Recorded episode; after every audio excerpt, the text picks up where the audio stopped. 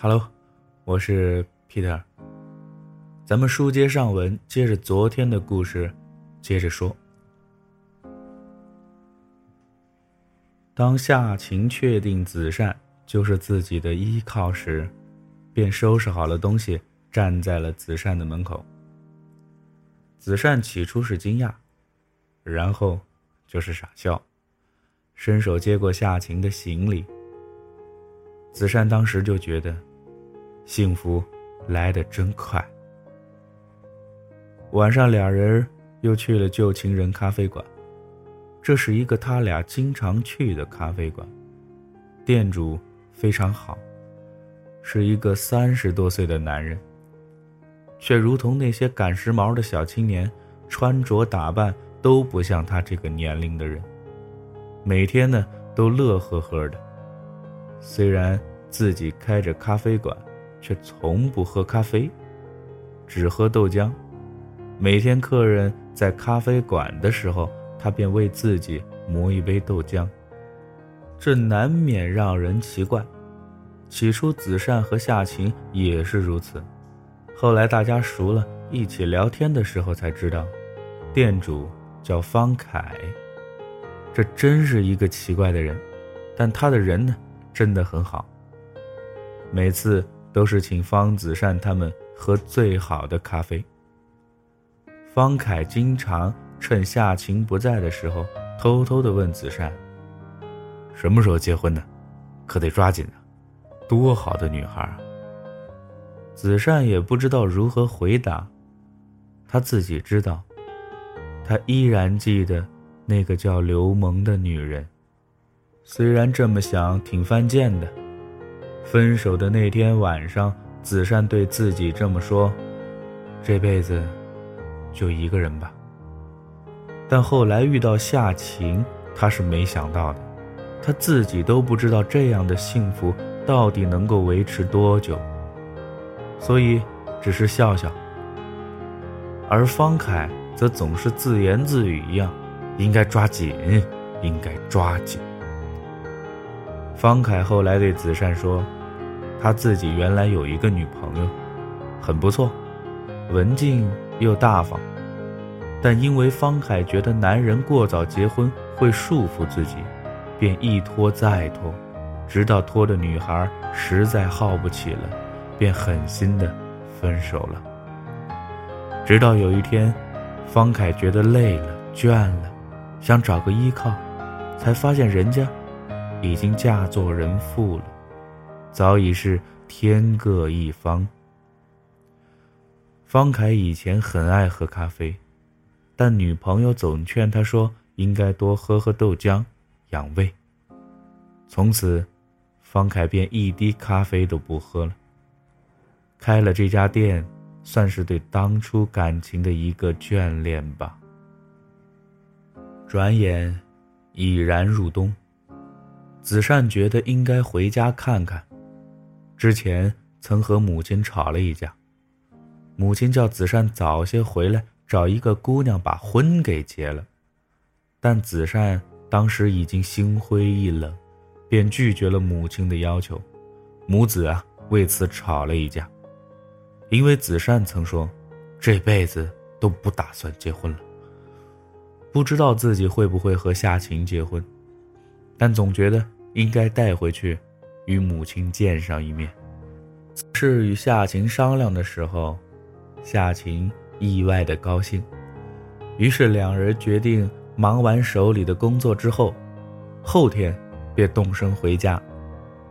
周末的时候，两个人又去了一次旧情人，进门的时候看见方凯正坐在角落里独自喝着豆浆，看见他们便示意让他们过来坐。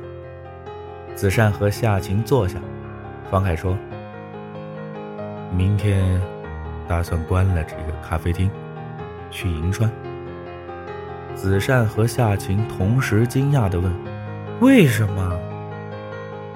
方凯只说了一句话：“他离婚了，在银川。”子善和夏晴心里都明白，这是最好的理由。没有什么让他留恋的了，去了也好。也许会在那个干净的地方找到他向往已久的幸福吧。子善和夏晴与方凯告别的时候，方凯趁夏晴去拦车，趴在子善的肩膀说：“夏晴，可是个好女孩，好好把握吧。”子善点头。从方凯的咖啡店里出来的时候，子善突然想，以后无聊的时候，该去哪里坐坐呢？希望那个叫方凯的男人可以真的幸福。子善和夏晴下了火车，便直奔家里了。子善已经四年没有回来了，路过曾经熟悉的街边，突然有一种时光倒流的感觉。在这个小城，时间走得总是很慢。推开家门的时候，子善突然不知道如何面对母亲。母亲已经快步的迎了过来，看见子善，先是一愣。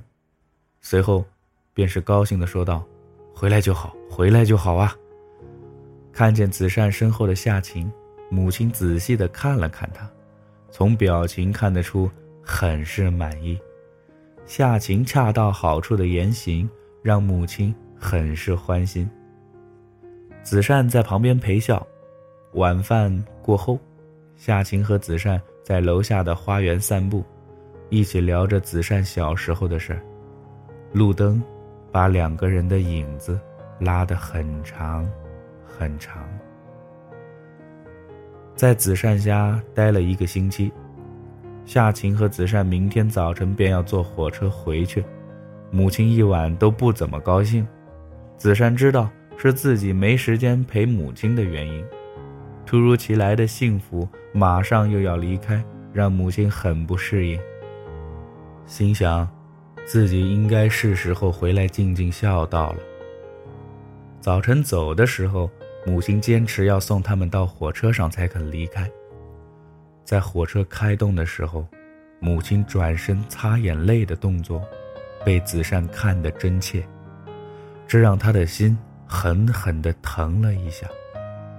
想起上车的时候，母亲偷偷对他说的话：“好好对待夏琴。”我喜欢这个孩子。母亲其实还是有话要说的，但知道子善不喜欢提那件事儿，母亲便不再说什么了。回上海之后，子善和夏晴又一次忙碌起来，忙不完的工作，忙不完的应酬。虽然子善已经是公司的经理，但需要他处理的事反而越来越多。每当路过曾经旧情人咖啡馆的时候，子善都会难过好一会儿。不知道方凯现在过得幸福吗？秋季，满街满街的黄叶。夏晴晚上对子善说：“枫叶应该红了，我们国庆的时候去看吧。就先不回伯母那里了。”子善点头。中午，子善给母亲写了一封信。晚上，两人并肩向邮局走去。夏晴高兴地问着：“写了些什么？”子善笑而不答。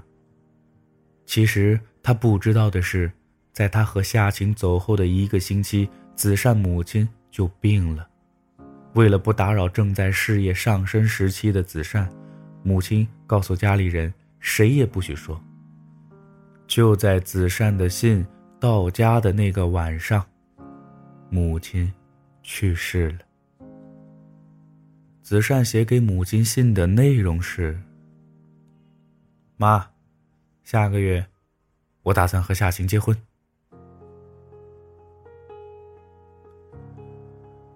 故事到这儿就结束了，希望你能喜欢。